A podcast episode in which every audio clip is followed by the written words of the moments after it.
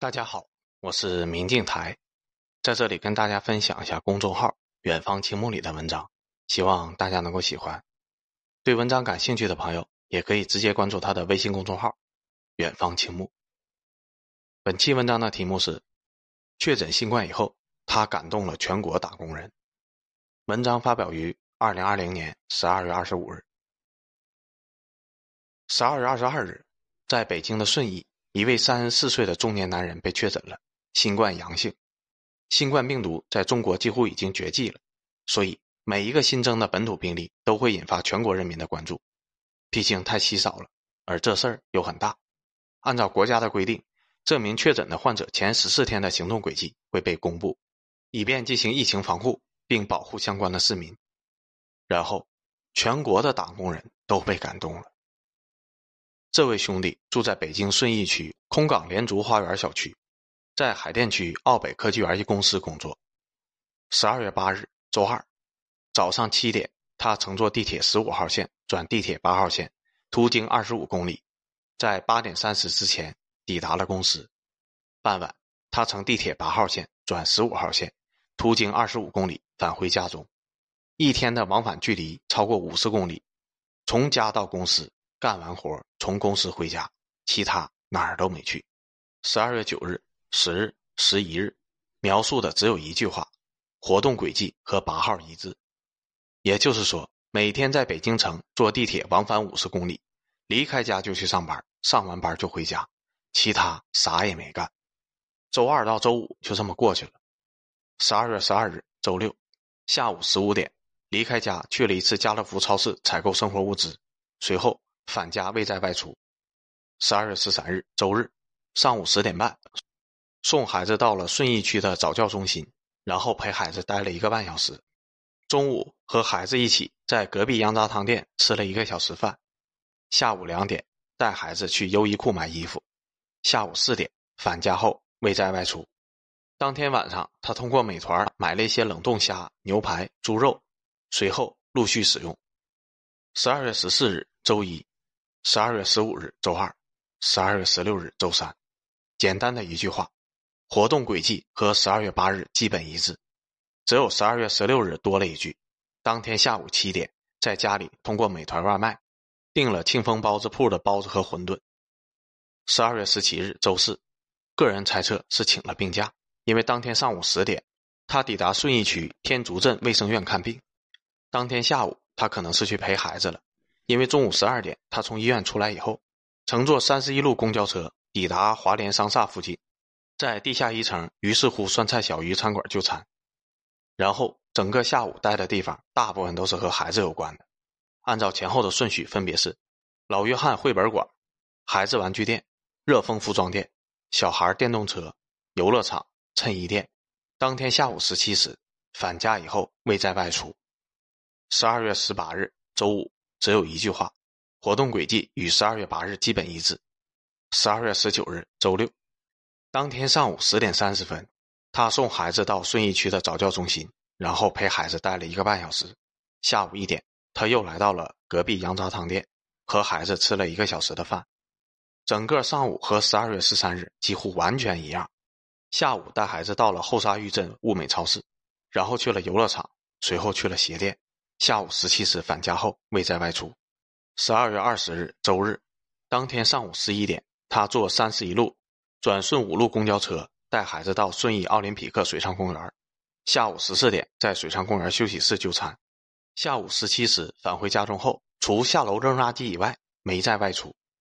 十二月二十一日周一，活动轨迹和十二月八日基本一致。十二月二十二日周二，这是最高潮的一天。这一天，公司派他到宁波出差，下午的机票，但他上午九点却乘坐顺四十二路公交车，去顺义区做了核酸检测。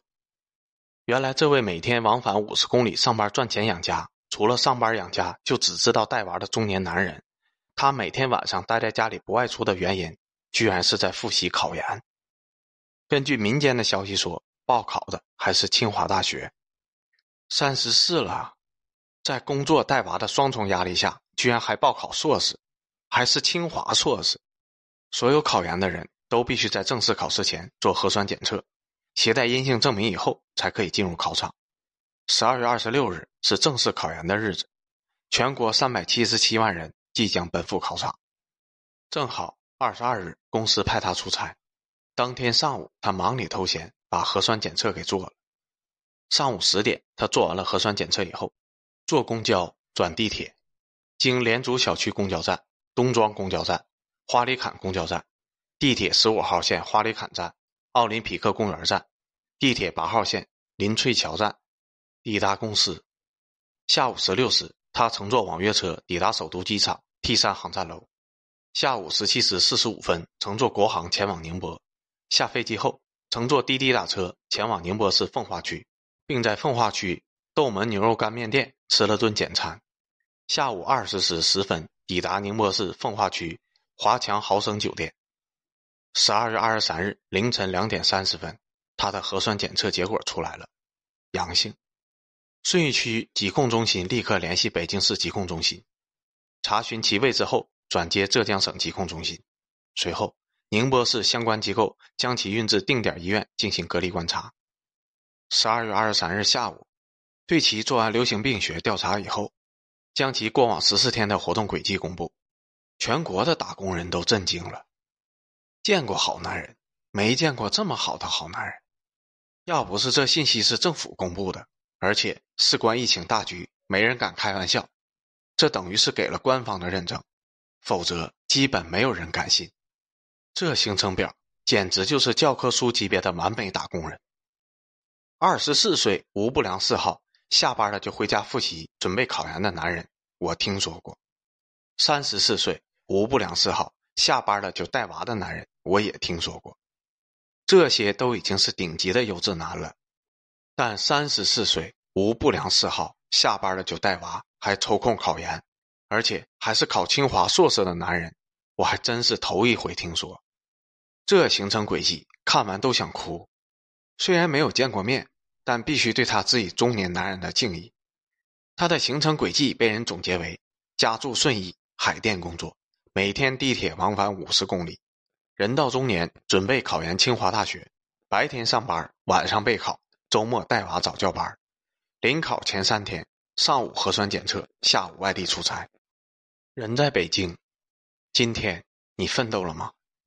而同期全国其他确诊的行程轨迹被人总结为：北京案例上班、开会、吃包子、加班、公交车；成都案例打牌、蹦迪、美甲、火锅、茶馆；重庆案例好利来蛋糕店、鲁校长火锅店；唐山案例。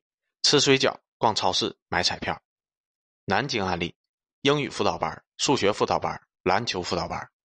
广州案例：早上的早茶、中午的早茶、晚上的早茶。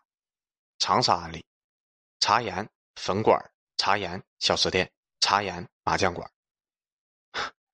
实名羡慕成都、重庆、广州、长沙，唐山的也有点羡慕。只有南京的案例可以和北京的媲美。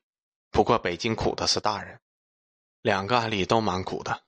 南京苦的是孩子，因为对个人隐私的保护，我们不知道北京的这位三十四岁的中年男人是谁，只知道确实有这么个人，不知道是好事儿，不然很多打工人内心受到的暴击会再增加十倍的。人呐，最怕人比人。现在这位兄弟被强制隔离了，必然将错过二十六号的研究生入学考试。很可惜，只能再等到明年了。但休息一下也好，也该休息一下了。你已经很优秀了，别活得这么累。